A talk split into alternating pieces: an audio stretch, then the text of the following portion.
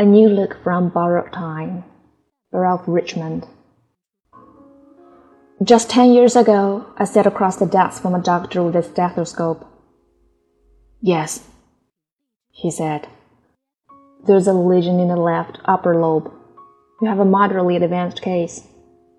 I listened, stunned, as he continued.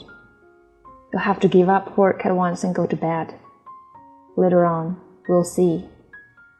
Gave no assurances.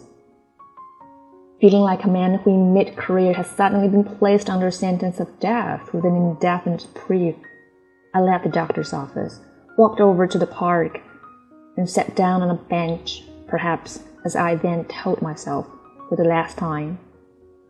I needed to think. In the next three days, I cleared up my affairs, and then I went home, got into bed, and set my watch to tick off not the minutes, but the months two and a half years, and many dashed hopes later, I left my bed and began the long climb back. It was another year before I made it. I speak of this experience because these years that passed so slowly taught me what to value and what to believe. They said to me, Take time before time takes you. I realize now that this world I'm living in is not my oyster to be opened but my opportunity to be grasped. Each day to me is a precious entity.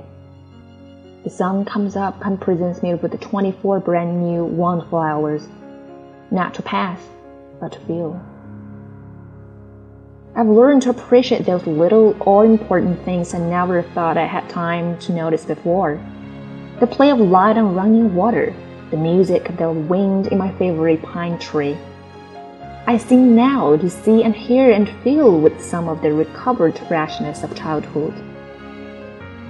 How well, for instance, I recall the touch of the springy earth under my feet the day I first stepped upon it after the years in bed. It was almost more than I could bear.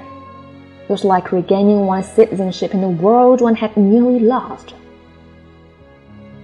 Frequently, I sit back and say to myself, let me make note of this moment I'm living right now, because in it I'm well, happy, hard at work and doing what I like best to do.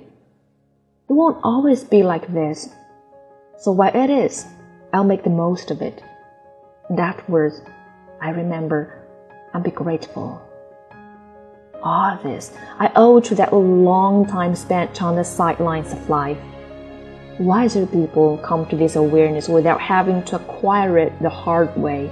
But I wasn't wise enough.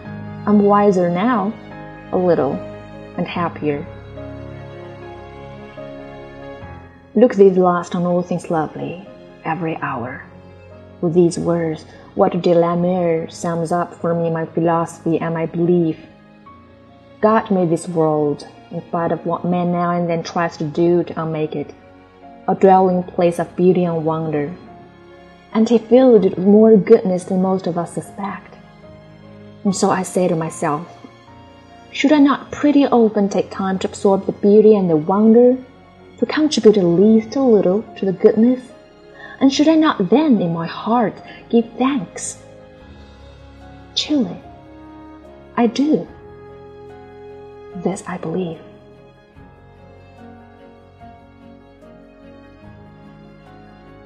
感谢收听今日美文朗读，我是 Flora，下期再见。